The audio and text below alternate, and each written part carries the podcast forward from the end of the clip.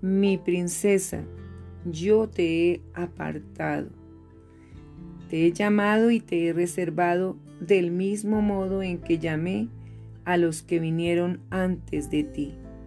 Sé que este llamado a veces implica un alto costo a pagar, pero la recompensa eterna es de incalculable valor y está más allá de toda comparación.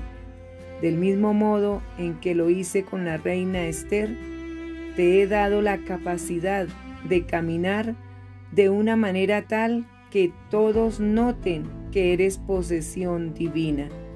Algunos te admirarán por tu dedicación a mí y otros desearán que fracases en lugar de seguir tu conducción.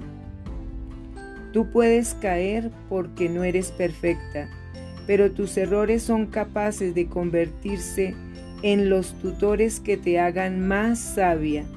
No te sientas bajo la presión de ser perfecta. Yo soy el único que te puede perfeccionar, mi princesa.